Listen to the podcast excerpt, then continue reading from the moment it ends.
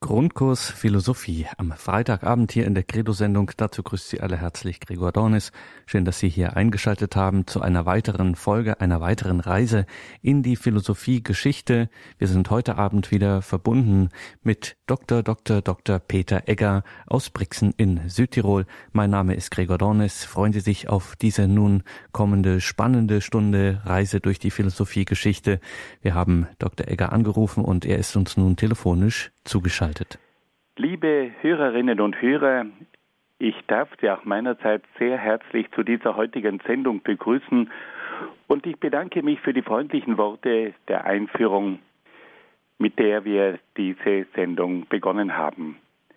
Bevor ich mit meinen Ausführungen beginne, darf ich Sie bitten, dass wir miteinander ein Gebet sprechen, damit der Geist Gottes uns durch diese Sendung begleiten möge. Im Namen des Vaters und des Sohnes und des Heiligen Geistes. Amen. Komm, Heiliger Geist, und erfülle die Herzen deiner Gläubigen und entzünde in ihnen das Feuer deiner Liebe. Sende aus deinen Geist und alles wird neu geschaffen und du wirst das Angesicht der Erde erneuern. Dann wenden wir uns auch an die Mutter Gottes und bitten sie um ihr fürbittendes Gebet. Gegrüßet seist du, Maria, voll der Gnade, der Herr ist mit dir.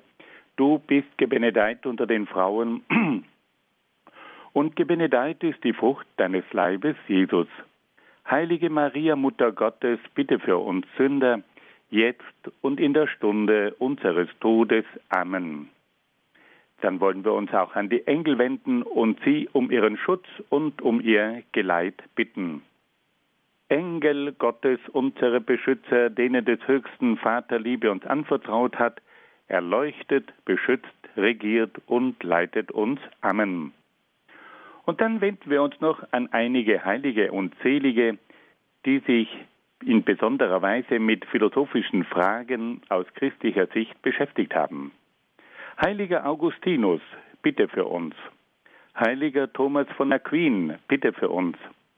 Heilige Edith Stein, bitte für uns. Seliger Kardinal Newman, bitte für uns. Und heiliger Papst Johannes Paul II, bitte für uns. Im Namen des Vaters und des Sohnes und des Heiligen Geistes. Amen. Liebe Hörerinnen und Hörer, bei unserer langen Wanderschaft durch die Philosophiegeschichte sind wir bei der Strömung des Rationalismus angelangt. Die philosophische Strömung des Rationalismus fällt in das 16. und 17. Jahrhundert und hat einige ganz große Denker hervorgebracht. Diese Strömung des Rationalismus hat ihren Namen daher, dass sie versucht, die Vernunft in den Mittelpunkt der Philosophie zu stellen. Alles soll von der Vernunft, von der Ratio erklärt und gestaltet werden. Und da haben wir in den vergangenen Sendungen über einen ganz großen Vertreter des Rationalismus gesprochen, nämlich über den französischen Philosophen René Descartes. Wir haben gehört, welche Lehren Descartes über die Erkenntnis begründet hat. Er hat gezeigt, dass man bei der Erkenntnis sehr genau hinschauen muss, wann es zu einer wirklichen Erkenntnis kommt. Er hat zunächst einmal an allen Dingen gezweifelt, um sich dann die Frage zu stellen, was bleibt denn wirklich übrig, wenn wir alles einmal einem radikalen Zweifel unterziehen. Und da haben wir dann gehört, wie Descartes es geschafft hat, das menschliche Subjekt, Gott und die Außenwelt auf eine sichere erkenntnistheoretische Grundlage zu stellen. René Descartes hat sich dann aber auch mit der zweiten Grundfrage der Philosophie sehr gründlich beschäftigt, nämlich mit der Metaphysik. Bei der Metaphysik, da geht es immer um die sogenannten Erstursachen die die Welt erklären. Da geht es um die Prinzipien. Und da geht es um die Frage, auf welchen Prinzipien ist denn eigentlich die Welt aufgebaut?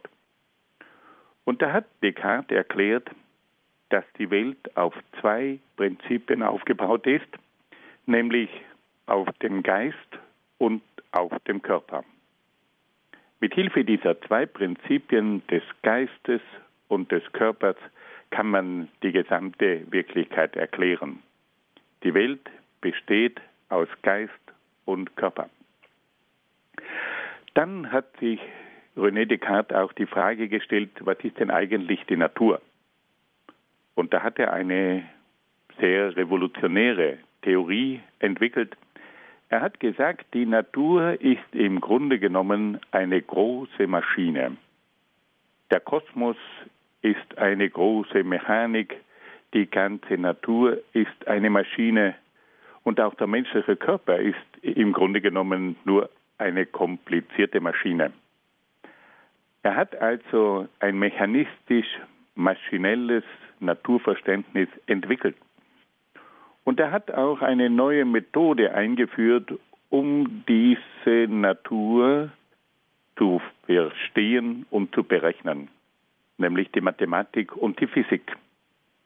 Man hat auch vorher schon mit Hilfe der Mathematik und der Physik verschiedenste Dinge zu erklären und zu berechnen versucht, aber das Neue war nun, dass die Mathematik nun für alle Bereiche angewendet wurde. Die Mathematik wurde somit zu einer universalen, zu einer allumfassenden Methode entwickelt. Und damit hat Descartes ein neues Verständnis der Wissenschaft eingeführt. Die Mathematik ist die Grundlage für die gesamte Wissenschaft. Die Wissenschaft baut nicht mehr auf auf philosophischen Begriffen, sondern auf mathematischen Formeln und auf mathematischen Berechnungen. Und das war eine Revolution. Das war der Beginn der methodischen Naturwissenschaft. Wir sehen also, dass René Descartes sich im Hinblick auf die Erkenntnis, auf die Metaphysik und auf die Natur sehr viele Fragen gestellt hat und dass er diese Fragen in einer oft völlig neuen Weise beantwortet hat. Heute wollten wir uns nun einem weiteren Bereich in der Philosophie von René Descartes zuwenden und uns einmal die Frage stellen, was hat denn René Descartes für ein Menschenbild entwickelt? Was für eine Vorstellung vom Menschen hat denn dieser Mann? Es ist immer wieder interessant zu sehen, welche Menschenbilder Philosophen entwickeln. Weil nämlich vom Menschenbild auch abhängig ist, wie man Menschen betrachtet, wie man mit Menschen umgeht. Das Wesen des Menschen bestimmt dann immer auch die Würde und den Wert des Menschen oder auch die Unwürde und die Wertlosigkeit des Menschen. Deswegen muss man also bei einem Philosophen auch immer wieder einmal die Anthropologie, die Lehre vom Wesen des Menschen genau studieren, um zu begreifen, welche Vorstellungen ein Philosoph vom Menschen hat. Beginnen wir zunächst einmal mit dem Körper des Menschen. Descartes beschreibt den Körper des Menschen als eine reine Maschine, die aus Knochen, Nerven, Muskeln, Adern, Blut und Häuten hergestellt und zusammengesetzt ist. Man hat also hier den Eindruck, dass Descartes den Körper aus einer rein medizinischen Sicht betrachtet. Der Körper ist eine reine Maschine. Da gibt es Knochen, Nerven, Muskeln, Adern, Blut, Häute und das alles zusammen ergibt den Körper. Die Vorgänge im Körper sind rein physikalisch-mechanische Abläufe. Der Körper wird nicht mehr von der Seele belebt, sondern von physikalischen Gesetzen gesteuert und von mechanischen Kräften bewegt. Wir erinnern uns in der klassischen Philosophie gibt es also diese Vorstellung, dass im Körper die Seele wirksam ist. Die Seele ist das Lebensprinzip, das den Körper belebt und dadurch auch bewegt. Aber in der Sicht von Descartes gibt es diese Seele als Lebensprinzip nicht mehr. Der Körper hat nicht mehr eine Seele, die als Lebensprinzip den Körper belebt und lenkt und steuert, sondern der Körper wird nur mehr von physikalischen Gesetzen gesteuert und von mechanischen Kräften bewegt. Wie kommen nun diese Bewegungen des Körpers zustande? Die Bewegungen erfolgen durch Stoß und durch Druck. Also es gibt einen Anstoß und dann bewegt sich ein Teil des Körpers. Es gibt einen Druck auf einen Teil des Körpers und dann wird der auch in Bewegung gesetzt. Das sind also rein mechanische Kräfte. Die Bewegungen erfolgen durch Stoß und Druck und die Wahrnehmungen und Reize werden von den Nerven ins Gehirn geleitet. Wenn also die Sinnesorgane, wie zum Beispiel das Auge, das Ohr, die Nase, ganz bestimmte Dinge wahrnehmen und ganz bestimmte Reize empfangen, dann werden diese Wahrnehmungen und Reize von den Nerven in das Gehirn geleitet. Und umgekehrt werden vom Gehirn die Impulse über die Nerven den Organen vermittelt. Also wenn das Gehirn einen Impuls gibt, dann wird dieser Impuls über die Nerven an die Organe weitergeleitet und dann setzen sich diese Organe in Bewegung.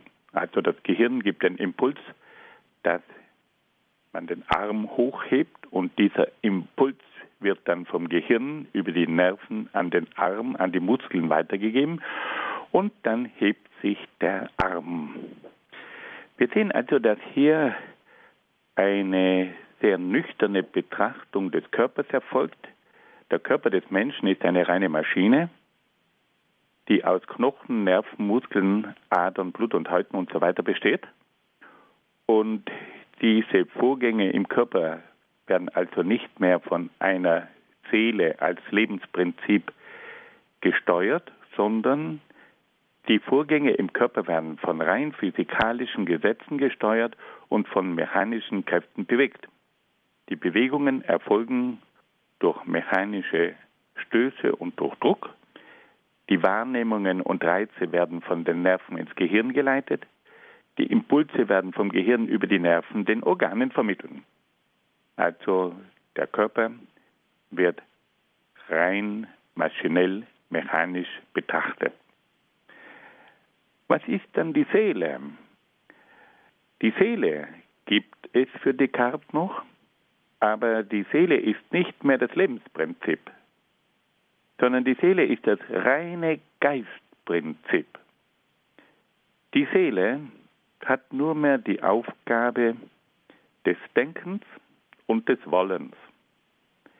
Die Seele hat also nicht mehr die Aufgabe als Lebensprinzip, den Körper in Bewegung zu setzen, die Einheit des Körpers zu garantieren und, und, und.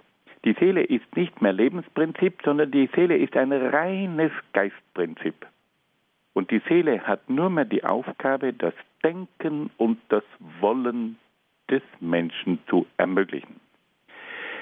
Wir haben also hier auch eine veränderte Sicht der Seele.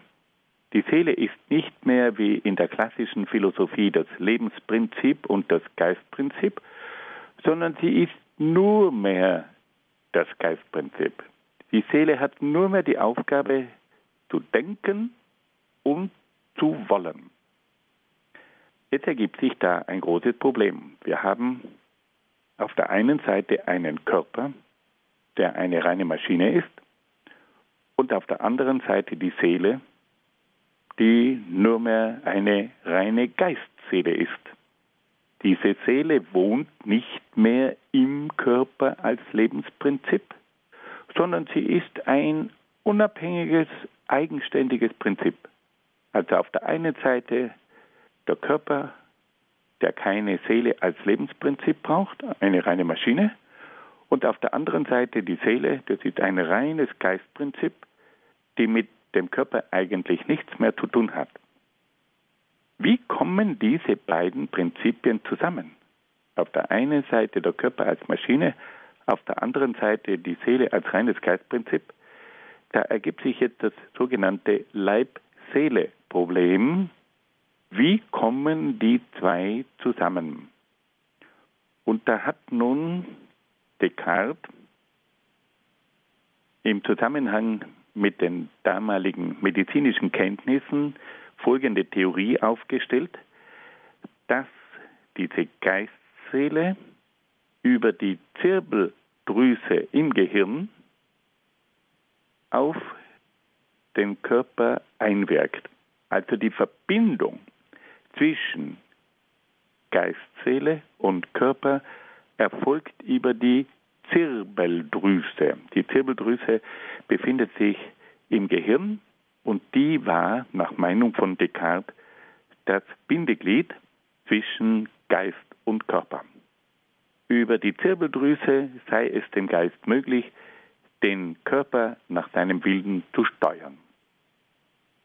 Das ist also eine völlig neue Sicht des Menschen. Der Körper wird anders gesehen, die Seele wird anders gesehen und die Verbindung zwischen Körper und Seele ist auch eine völlig andere. Fassen wir das noch einmal zusammen. Wir haben uns jetzt die Frage gestellt nach dem Menschenbild von Descartes. Und da haben wir gehört, dass Descartes eine völlig neue Vorstellung vom Körper hat. Der Körper ist eine reine Maschine. Dieser Körper besteht aus Knochen, Nerven, Muskeln, Adern und, und, und. Und die Vorgänge im Körper sind rein physikalisch-mechanische Abläufe. Der Körper wird nicht mehr von einer Seele belebt und bewegt und gesteuert, von einer Seele im Sinne von Lebensprinzip, sondern wird nur mehr von physikalischen Gesetzen gesteuert und von mechanischen Kräften bewegt. Die Wahrnehmungen und Reize der Sinnesorgane werden von den Nerven ins Gehirn geleitet und die Impulse werden vom Gehirn über die Nerven an die Organe weitervermittelt. Die Seele ist nun nicht mehr Lebensprinzip und Geistprinzip, sondern nur mehr Geistprinzip. Die Seele ist nur mehr zuständig für das Denken und Wollen. Sie hat also keine Aufgaben gegenüber dem Körper. Das Problem, das sich daraus ergibt, ist, dass Geist und Körper zwei völlig verschiedene Prinzipien sind, die voneinander unabhängig existieren.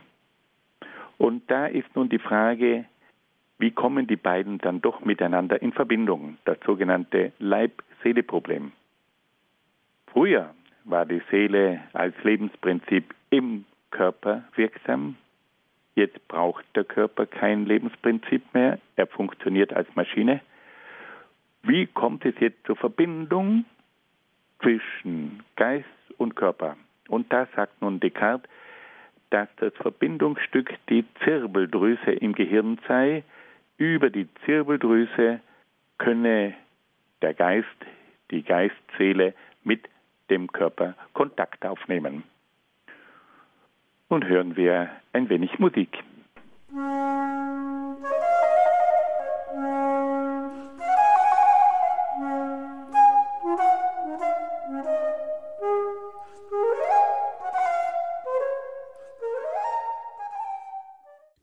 Bei Radio Horeb und Radio Maria. Heute wieder mit Dr. Peter Egger aus Brixen in Südtirol und seinem Grundkurs Philosophie. Liebe Hörerinnen und Hörer, wir wollen uns nun einer weiteren Frage zuwenden, die sich René Descartes gestellt hat. Und zwar geht es da um die Frage der Unsterblichkeit der Seele.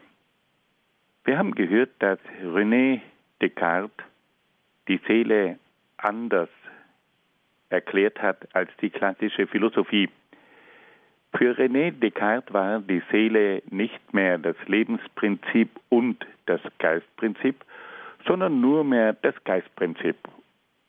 Und da stellt er sich nun die Frage, ob diese Seele unsterblich ist oder nicht. Und da hat er ein recht interessantes Argument angeführt für die Unsterblichkeit der Seele. Er sagt, dass der Geist bzw. die Seele keine Ausdehnung hat. Der Körper hat eine Ausdehnung, der Geist hingegen hat keine Ausdehnung.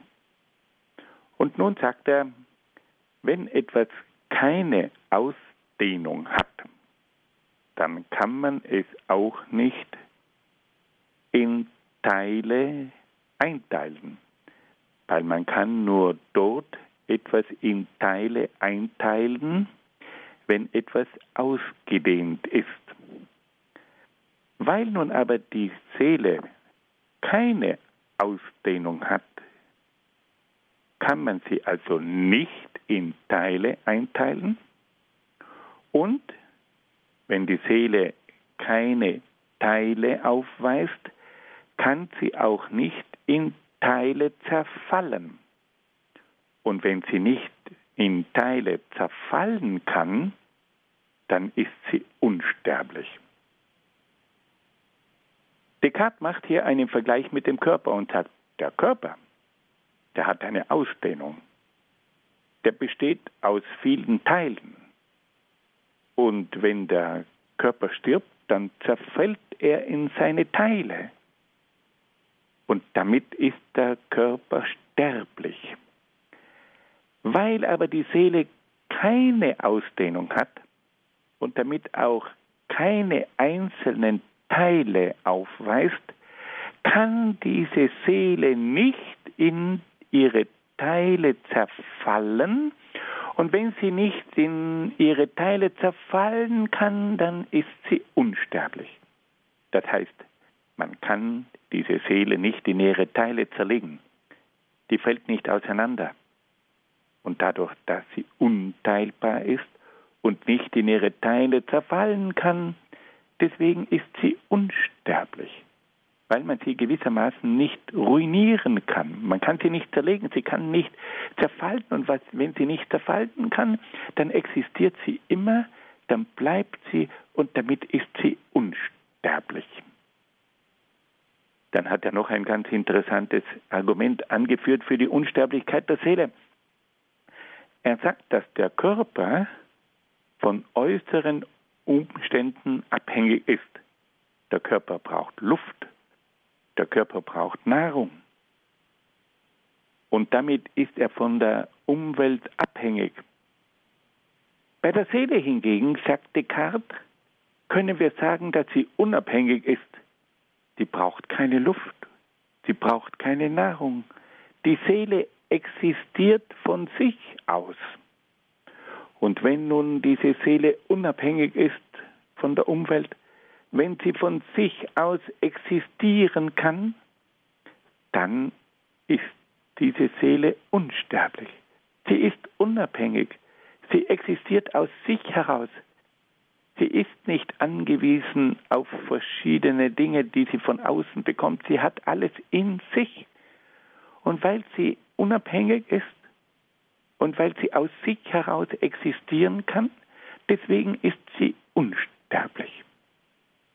Das sind also zwei ganz interessante Argumente, die hier Descartes für die Unsterblichkeit der Seele anführt.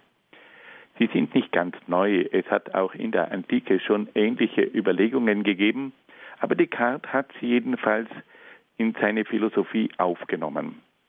Er sagt also Folgendes, die Seele hat keine Ausdehnung. Die Seele besteht nicht aus einzelnen Teilen. Und wenn sie nicht aus einzelnen Teilen besteht, kann sie nicht in ihre Teile zerfallen und dadurch existiert sie ewig. Und das zweite Argument, er sagt, die Seele ist nicht abhängig von der Außenwelt, sie ist unabhängig, sie braucht keine Zutaten von außen und wenn sie unabhängig ist, und von sich heraus existiert, dann muss sie unsterblich sein. Nun wenden wir uns einem weiteren interessanten Gebiet in der Philosophie von René Descartes zu. Und da geht es nun um die Ethik bzw. um die Moral.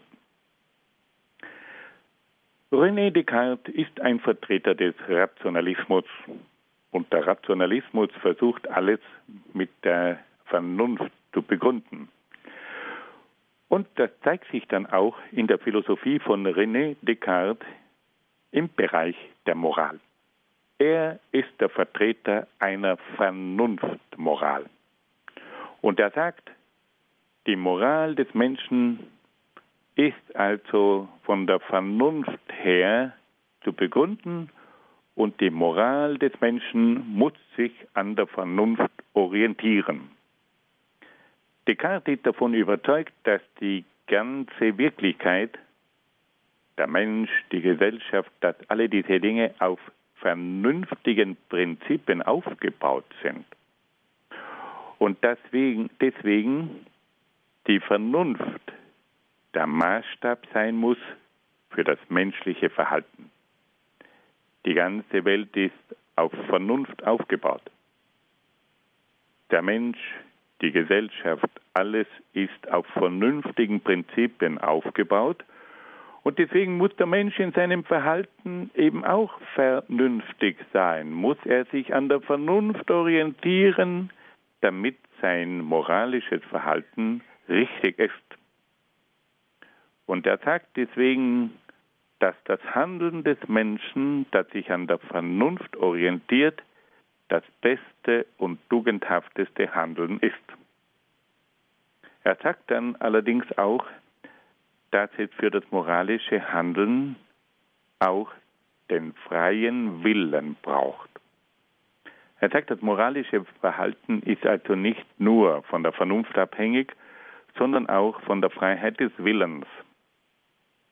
Und da verlangt er nun, dass sich dieser Wille an der Vernunft orientiert. An der Spitze steht also die Vernunft. Der Mensch muss auch in seiner Moral sich an der Vernunft orientieren, aber er hat auch einen freien Willen. Und dieser freie Wille, der muss sich an der Vernunft orientieren. Das ist also eine typisch rationalistische Moral, eine Moral, die auf der Vernunft aufbaut. Nun erkennt aber Descartes sehr wohl, dass es immer wieder Schwierigkeiten gibt, im moralischen Verhalten der Vernunft zu folgen, weil nämlich es neben der Vernunft auch andere Kräfte gibt, die nicht rational sind. Und zwar sind das die Kräfte, die von den Trieben herkommen. Es gibt irrationale Kräfte und irrationale Triebe im Menschen und der Mensch kommt immer wieder in einen Konflikt mit diesen irrationalen Kräften und Trieben. Nehmen wir mal an, der Mensch weiß ganz genau, dass er gewisse Dinge nicht tun sollte, weil die seiner Gesundheit schädlich sind, aber er isst Dinge, die nicht gesund sind, aber die ihm gut schmecken. Und da sagt nun Descartes, hier kommt etwas Irrationales ins Spiel. Der Mensch weiß ganz genau, dass bestimmte Dinge nicht gesund sind und er tut sie trotzdem. Er isst Dinge, die seiner Gesundheit schaden, aber sie schmecken ihm. Und er handelt irrational. Also er stellt fest, dass der Mensch in einen Konflikt hineingestellt ist zwischen der Vernunft und den irrationalen Kräften und Trieben. Und deswegen muss sich der Mensch immer wieder in seinem moralischen Verhalten mit diesen Kräften auseinandersetzen, die eine Orientierung an der Vernunft verhindern. Und er sagt, diese irrationalen Kräfte, die können oft Leidenschaften hervorrufen, Der Mensch ist dann oft der Gefangene seiner Gefühle und seiner Triebe, die ihn in den Abgrund steuern. Und das muss der Mensch erkennen und das muss der Mensch auf sich nehmen, dass er hier einen Kampf führt gegen diese irrationalen Kräfte und Triebe. René Descartes geht dann noch einen Schritt weiter und sagt, ja, woher kommen denn eigentlich diese Affekte? Er hat erkannt, dass es im Menschen immer wieder irrationale Vorgänge gibt, aber woher haben diese Kräfte eigentlich ihren Ursprung? Und da sagt er nun, dass diese irrationalen Kräfte, diese Triebe, nicht einfach nur aus dem Geist des Menschen kommen. Es ist ja nicht nur ein Mangel an Rationalität im Denken zu erkennen, sondern diese Triebe haben ihre Ursachen oft auch in den Vorgängen des Organismus. Er betrachtet die Leidenschaften als Bewusstseinserscheinungen, die auch von physischen Ursachen hervorgerufen werden. Wenn wir zum Beispiel Zorn empfinden, so hängt das auch mit bestimmten äußeren Reizen und mit der Erregung der Nerven zusammen. Diese Erkenntnis von den organischen Ursachen der irrationalen Verhaltensweisen des Menschen war für die spätere Entwicklung der Psychologie von größter Bedeutung. Und wir wissen ja alle, dass es heute die sogenannten Psychopharmaka gibt, also diese Medikamente gegenüber psychischen Problemen, und dass hier eben auch auf die Organe eingewirkt wird und dass man den Menschen Beruhigungsmittel gibt, die auch organisch wirken. René Descartes hat also hier auch erkannt, dass diese irrationalen Vorgänge im Menschen nicht nur etwas Geistiges sind, sondern dass die auch einen organischen Ursprung haben. Vor allem im Hinblick auf die Triebe wissen wir ganz genau, dass hier Organe im Spiel sind, dass das auch in die Genetik hineinreicht. Und das hat René Descartes schon erkannt. Fassen wir das noch einmal ganz kurz zusammen. René Descartes hat also auch die Moral auf eine rationale Grundlage gestellt und sagt, es braucht eine Moral, die sich an der Vernunft orientiert. Der Mensch muss wissen, dass die gesamte Welt auf rationalen Prinzipien aufbaut und dass er durch ein rationales Verhalten diesen Grundgesetzen entspricht. Aber, sagt René Descartes, da gibt es ja eine ganze Menge auch von irrationalen Kräften, also von Kräften, die sich gegen die Vernunft richten. Und da gibt es auch Triebe und Leidenschaften, die immer wieder ein Hindernis sind, um der Vernunft zu folgen. Und da sagt er, dass der Mensch immer wieder sich mit diesen irrationalen Kräften auseinandersetzen muss.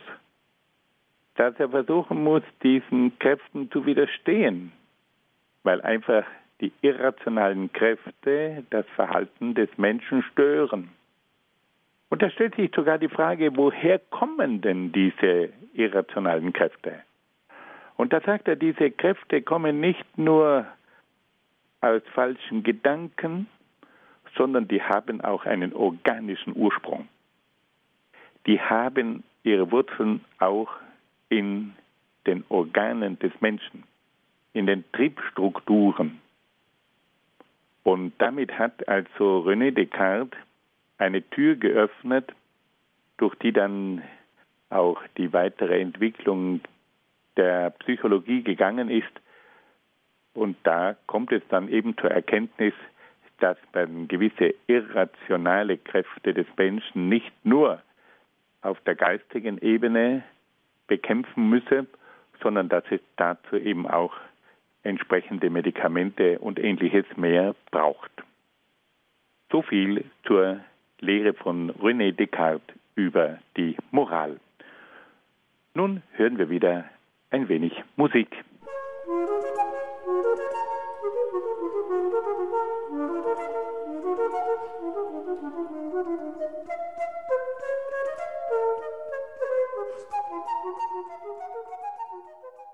Grundkurs Philosophie in der Credo-Sendung bei Radio Horeb und Radio Maria. Wir hören Dr. Peter Egger aus Brixen in Südtirol. Liebe Hörerinnen und Hörer, wir haben nun über verschiedenste Bereiche in der Philosophie von René Descartes gesprochen. René Descartes war einer der ganz großen Pioniere der Philosophiegeschichte. Mit ihm hat die Philosophie ein weites, großes Tor aufgestoßen. René Descartes gilt als der eigentliche Vater der rationalistischen Philosophie. Wir wollen am Ende dieser Überlegungen noch versuchen, diesen bedeutenden Mann zu würdigen und aber auch zu kritisieren. Worin besteht die Größe dieses Mannes? Worin können wir aber auch bestimmte problematische Entwicklungen erkennen, die durch ihn angestoßen wurden? Zunächst einmal können wir sagen, dass Descartes das Subjekt mit seiner Vernunft zum Ausgangspunkt, aber auch zum Mittelpunkt der gesamten Philosophie erhoben hat. Das Subjekt und die Vernunft werden zum entscheidenden Maßstab für die Beurteilung der Dinge. Während sich bisher die Erkenntnis am Objekt orientierte, orientiert sich die Erkenntnis nunmehr am Subjekt. Der Maßstab für die Erkenntnis ist also nicht mehr die objektive Wirklichkeit, sondern die menschliche Vernunft. Was ein Ding ist, hängt nicht mehr von dem Ding ab, sondern was ein Ding ist, das bestimmt die Vernunft. Das ist eine ungeheure Revolution. Nicht mehr die Dinge sind der Maßstab, sondern die Vernunft ist der Maßstab. Was ein Tisch ist, hängt nicht mehr vom Tisch ab, sondern von, sondern von der Vernunft ab, die sagt, was ein Tisch ist. Mit dieser Lehre vom Vorrang des Subjekts und der Vernunft schafft René Descartes die Grundlagen des Rationalismus. Also das Subjekt bestimmt, was die Welt ist und nicht mehr die Welt bestimmt, was die Welt ist. Das zweite große, das wir an Descartes zu würdigen haben, ist seine mathematische Erkenntnismethode. Descartes hat erstmals versucht, die Mathematik als Grundlage und als Methode der gesamten menschlichen Erkenntnis zu verwenden. Damit wird die Mathematik zu einer Universalmethode, zu einer allgemeinen Methode für jede menschliche Erkenntnis. Man hat die Mathematik auch vor Descartes schon eingesetzt als Methode. Die Mathematik war bereits in der Antike eine gängige Methode. Aber dass man nun versucht, alle Bereiche mit Mathematik zu berechnen und dass die Mathematik sozusagen zur Grundlage für alle Wissensbereiche aufsteigt, das ist neu. Aber das wirkt bis heute nach. Auch heute versuchen wir alles berechenbar zu machen. Überall finden wir Statistiken, überall finden wir die, das Bemühen, dass wir alles mathematisch erfassen können. Bei jeder Evaluierung wird die Mathematik herangezogen. Alles wird berechenbar, alles wird mathematisierbar. Aber zum Schluss bleiben dann oft nur mehr Nummern übrig. Dann ist auch der Mensch nur mehr eine Nummer. Dann ist alles nur mehr eine mathematische Größe. Der Geist des Menschen wird dann zum Intelligenzquotienten Der Mensch hat einen Intelligenzquotienten von, nehmen wir mal an, 70, von 100, von 120. Der Geist des Menschen wird zu einer Zahl, wird zu einer Mathematik. Ist das wirklich die ganze Wirklichkeit? Aber René Descartes hat also versucht, die Mathematik als universale Methode in sämtliche Bereiche einzuführen. Das Dritte. René Descartes hat ein mechanistisches Naturverständnis entwickelt. Descartes beschränkt die Welt der Körper auf ihre Ausdehnung und auf ihre Bewegung. Damit kann er die Welt der Körper weitgehend mathematisch und mechanisch berechnen und erklären. Und auf diese Weise wird Descartes zum geistigen Wegbereiter der modernen Naturwissenschaft und Technik. Er hat also die Welt der Körper eingeschränkt auf zwei Eigenschaften, auf die Ausdehnung und auf die Bewegung. Und dadurch, dass jetzt die Körper eingeschränkt werden auf zwei Eigenschaften, auf die Ausdehnung und auf die Bewegung, kann man sie plötzlich mit, Hil mit Hilfe der Mathematik berechnen. Der Körper ist etwas ausgedehnt, das kann ich berechnen. Der Körper ist zu groß, der Körper ist zu lang, der Körper ist zu breit. Dann der Körper bewegt sich, aha, dann kann ich hier die Physik anwenden. Wie schnell ist er unterwegs? Welche Kraft ist dahinter, die diese Bewegung ermöglicht und, und, und. Und dadurch wird also die gesamte Wirklichkeit mathematisierbar. René Descartes reduziert die Wirklichkeit auf die Eigenschaften der Ausdehnung und der Bewegung und dadurch kann man die Mathematik anwenden. Kann man diese Ausdehnung berechnen, dieses Gewicht berechnen, kann man jetzt die Bewegung berechnen. Da gibt es jetzt die Möglichkeit für die Mathematik und die Physik, diese Dinge zu berechnen, zu erfassen, zu erklären und vor allem auch zu planen. Und damit wird jetzt die Grundlage geschaffen für eine mathematisch-mechanistische Naturwissenschaft und Technik. Worin müssen wir nun aber auch die problematischen Dinge bei Descartes sehen. Da gibt es einige Dinge, die doch nachdenklich stimmen. Descartes macht das gesamte Weltverständnis vom eigenen Subjekt und von der eigenen Vernunft abhängig. Es ist nicht mehr die objektive Ordnung der Dinge, die entscheidet, sondern das Gesetz der Vernunft. Auf diese Weise wird der Mensch zum Maß der Dinge. Das ist etwas Unheimliches, weil nämlich der Mensch dann bestimmt, was die Dinge sind. Aber das geht dann noch ein Stückchen weiter. Mit der Zeit bestimmt auch der Mensch, was der Mensch ist. Es gibt dann keine Natur des Menschen mehr, sondern nur mehr das, was der Mensch zur Natur des Menschen erklärt. Es gibt dann kein Naturrecht mehr, das von der Natur abgeleitet wird, sondern das Recht wird vom Menschen bestimmt. Der Mensch bestimmt, was Recht ist und nicht mehr die Natur sagt dem Menschen, was Recht ist. Es gibt kein Naturrecht mehr, sondern es gibt nur mehr das Menschenrecht. Ist uns bewusst, was da läuft? Also wenn das Subjekt im Mittelpunkt steht, wenn die eigene Vernunft im Mittelpunkt steht, dann ist der Mensch das Maß aller Dinge. Dann gibt es nicht mehr das Naturrecht, sondern nur mehr das Menschenrecht.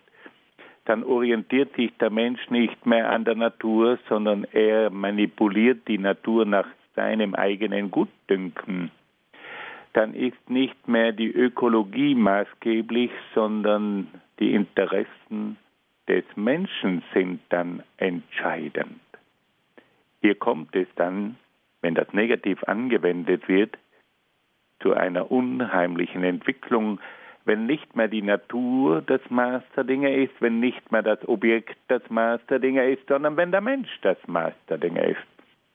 Dann verschwindet die Natur, dann verschwindet das Recht und übrig bleibt nur mehr das Maß des Menschen. Ein zweiter negativer Punkt ist dann auch die Vernachlässigung der Gefühle. Descartes leitet mit seiner einseitigen Betonung der Vernunft eine Vernachlässigung der Gefühle ein. Obwohl Descartes selbst ein Mensch mit Gefühl war und er sich für Kunst und Dichtung interessierte, hat seine verstandesbetonte Philosophie eine gewisse Gefühlskälte gefördert. Das ist alles so rational, so vernünftig, wunderbar. Aber wo ist da auch noch ein Gefühl? Wo ist da auch noch ein Herz?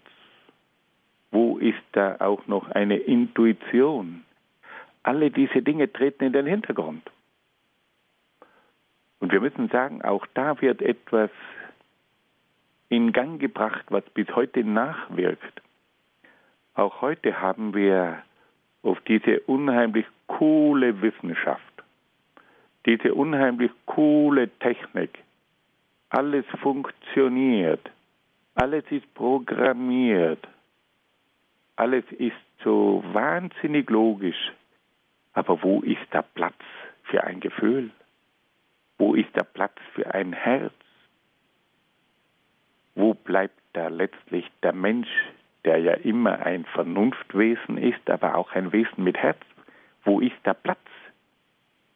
Und nicht von ungefähr hat sich dann später die Romantik entwickelt, die versucht hat, das Gefühl wieder zurückzugewinnen. Und nicht von ungefähr haben wir auch heute eine neuromantische Bewegung bei den Grünen.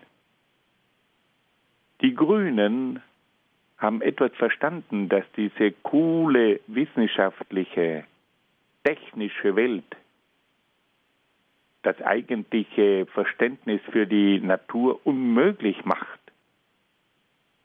Die Natur ist nicht nur eine Maschine, der Kosmos ist nicht nur Mechanik, der Kosmos und die Natur ist mehr. Und das hat dann die Romantik wiederentdeckt und das wird heute auch von den Grünen wieder neu entdeckt. Man muss natürlich aufpassen, dass man jetzt nicht in eine Naturseligkeit hineinrutscht und dass es nicht eine Naturreligiosität gibt. Da gibt es dann wieder das andere Extrem, das ist dann auch nicht das Richtige. Aber wir müssen uns darüber im Klaren sein, dass durch diese rationalistische Philosophie eine einseitige Betonung der Vernunft erfolgt ist und dass das auf Kosten des Gefühls geht. Dann müssen wir auch noch darauf hinweisen, dass bei René Descartes die Wirklichkeit auf Mathematik und Physik eingeschränkt wird. Descartes verwendet die Mathematik als universale Erkenntnismethode und beschränkt die Erkenntnis auf das mathematisch Erfassbare und auf die physikalische Wirklichkeit. Auf diese Weise werden aber alle Bereiche, die nicht von der Mathematik und von der Physik erfasst werden können, wissenschaftlich ausgeklammert. Wenn das nur mehr mit Mathematik und Physik vor sich geht, wie kann man denn dann eigentlich noch von Kunst reden? Wie kann man dann eigentlich noch von Metaphysik reden? Überall dort, wo die Mathematik und die Physik und die Naturwissenschaft nicht anwendbar ist, ist das dann offensichtlich etwas Unwissenschaftliches. Was ich mathematisch und physikalisch erklären kann, das gilt, das gibt es. Und alles das, was ich mit der Mathematik und mit der Physik und mit der Naturwissenschaft nicht erfassen kann, das sind reine Spekulationen, das sind reine Gefühle, aber das hat mit Wissenschaft nichts zu tun und deswegen sind diese Dinge verdächtig. Deswegen ist auch die Religion, naja, das ist so etwas Spekulatives, das ist irgendetwas Gefühlsmäßiges, aber das kann man ja mit Mathematik und Physik nicht erfassen, also ist es schon verdächtig. Das ist auf jeden Fall nicht mehr wissenschaftlich, das sind dann nur mehr so Gefühle im Inneren des Menschen, das sind so Psychologismen, das sind so Spekulationen, das sind so Gefühle, aber außerhalb der Wissenschaft und das kann man dann doch nicht ganz ernst nehmen. Hier kommt es also durch diese einseitige Weltanschauung der Naturwissenschaft zur Ausklammerung all jener Bereiche, die man nicht naturwissenschaftlich erfassen kann. Aber liebe Freunde, die Naturwissenschaft ist doch nicht alles. Wenn wir zum Beispiel von Liebe reden, dann kann ich die Liebe nicht mathematisch berechnen und die Liebe kann ich auch nicht physikalisch erfassen. Wir wollen doch deswegen nicht behaupten, dass es deswegen keine Liebe gibt, weil man sie mathematisch nicht erfassen kann. Und wenn wir von der Sinnfrage reden, wir können doch den Sinn des Lebens nicht mathematisch erfassen. Und wir können doch die Sinnfrage nicht physikalisch erklären. Aber es will doch niemand sagen, dass deswegen die Sinnfrage nicht etwas Wirkliches ist, etwas Wichtiges ist, eine Realität, oder? Und wenn wir uns einmal die Frage stellen nach dem Leid des Menschen, kann man das Leid mathematisch berechnen? Kann man das Leid physikalisch erklären? Wenn wir zum Beispiel heute ein seelisches Leid haben, ist das wirklich nur eine Frage der Chemie? Ist das wirklich nur eine Frage der Psychopharmaka? Oder hat das ganz andere Wurzeln? Und da merken wir einfach, dass man mit einem einseitig naturwissenschaftlichen Weltbild die tieferen Fragen, die Frage nach Liebe, die Frage nach Glück, die Frage nach Sinn, die Frage nach dem Leid, die Frage nach dem Tod, das kann man alles nicht mit dieser Naturwissenschaft beantworten. Und auch nicht die Frage nach Gott. Aber es ist immer wieder so, dass die Naturwissenschaftler auftreten, wie wenn sie den gesamten Bereich des Menschen abdecken könnten. Die Naturwissenschaft ist im Bereich der Natur wunderbar grandios. Und da können wir die Naturwissenschaft bewundern. Und da sind wir der Naturwissenschaft auch dankbar für viele Erkenntnisse, die sie uns schafft und auch für ihre technischen Möglichkeiten. Grandios. Aber wenn diese Naturwissenschaftler mit dem Anspruch auftreten, wir können die gesamte Wirklichkeit abdecken, dann müssen wir sagen, liebe Naturwissenschaftler, bei allem Respekt, es gibt neben der Naturwissenschaft auch noch die Geisteswissenschaft. Und da geht es um tiefere Fragen, die ihr mit euren naturwissenschaftlichen Methoden nicht erfassen könnt. Ihr könnt keine Antwort geben auf die Frage nach dem Wesen der Liebe. Ihr könnt keine Antwort geben auf die Frage nach dem Wesen des Glücks. Ihr habt auch keinen Zugang zur Sinnfrage und ihr habt auch keinen Zugang zur Frage nach dem Leid und ihr könnt keine Antwort geben auf die Frage nach Gott und ihr könnt keine Antwort geben auf die Frage nach dem Tod und nach dem Leben, nach dem Tod. Das alles entzieht sich der Naturwissenschaft.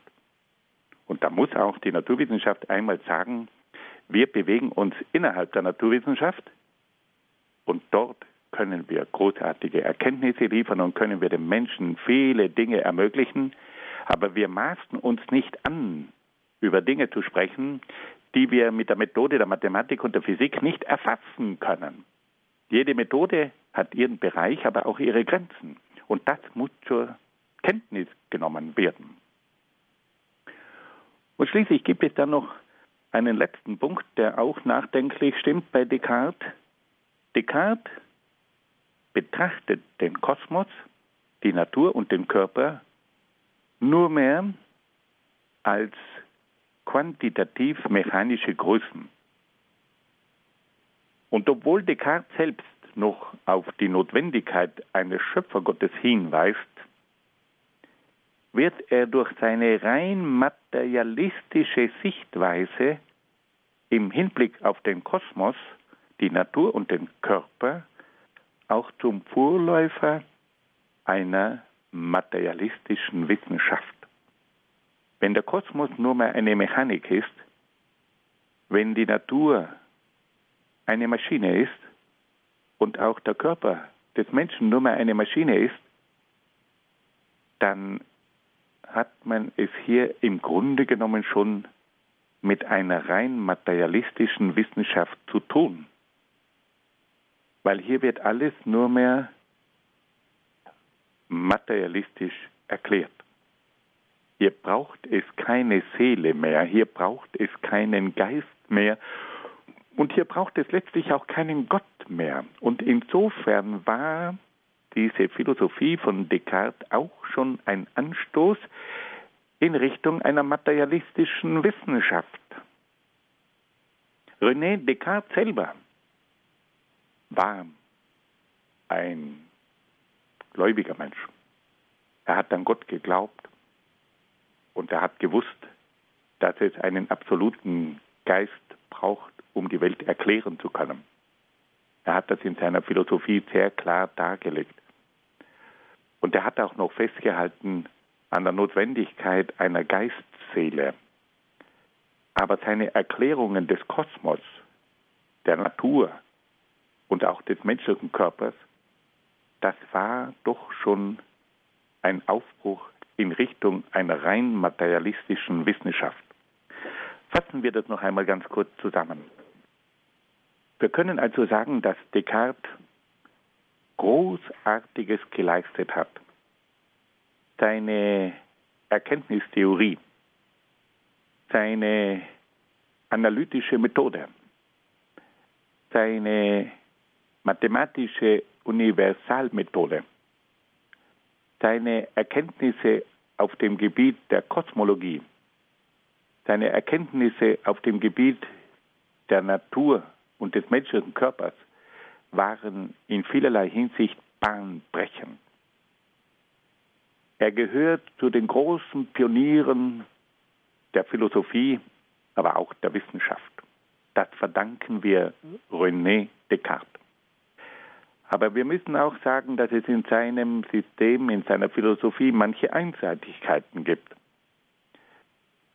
Vor allem diese Vorstellung, dass nun die Vernunft bestimmt, was die Welt ist. Dass damit der Mensch zum Maß der Dinge wird. Dass er sich nicht mehr an den Dingen orientiert, sondern dass er selbst bestimmt, was die Dinge sind. Das wird sich dann in der weiteren Philosophie auswirken. Der Mensch wird zum Maß der Dinge und nicht mehr die Natur ist das Maß der Dinge. Der zweite problematische Punkt, er betont sehr stark die Vernunft und vernachlässigt dadurch das Gefühl. Es kommt zu einer überrationalen Verhaltensweise des Menschen. Das Gefühl kommt zu kurz. Das Herz ist zu wenig existent. Es kommt dadurch auch das ganze Verständnis für Kunst und Poetik und ähnliche Dinge mehr rückt in den Hintergrund. Und auf diese Art und Weise kommt es oft zu einem sehr coolen Menschsein.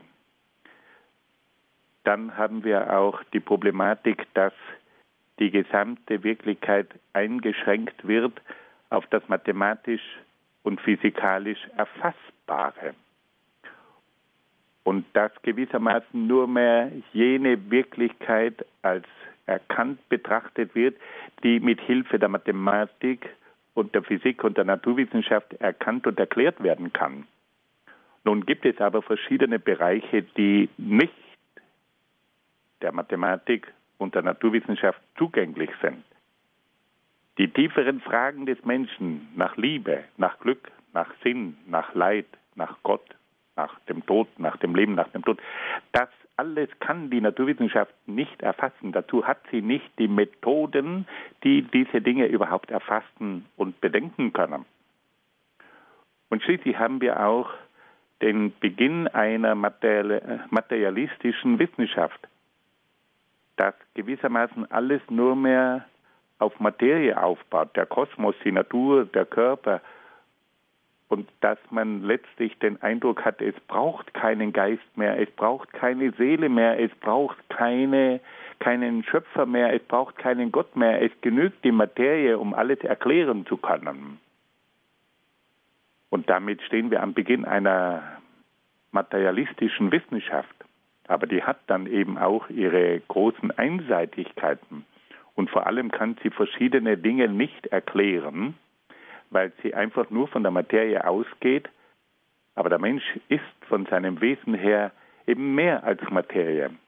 Er hat einen Geist und er stellt sich Fragen, die über die Materie hinausgehen. Und darauf kann diese Wissenschaft keine Antwort geben. So viel zu diesem überragenden Geist René Descartes.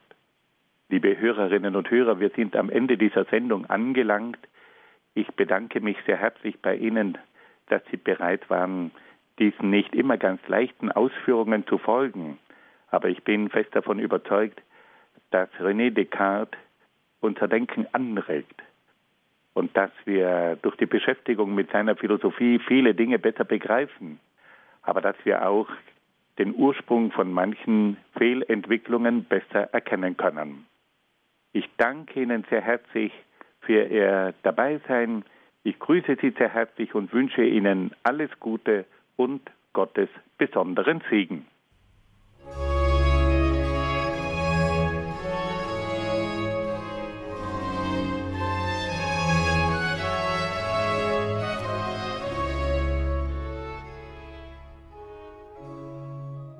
Das war der Grundkurs Philosophie mit Dr. Peter Egger aus Brixen in Südtirol, hier in der Credo-Sendung bei Radio Horeb und Radio Maria. Davon gibt es wie immer CD und Podcast. Schauen Sie auf horeb.org, dort finden Sie genaueres. Ich darf mich an dieser Stelle von Ihnen verabschieden.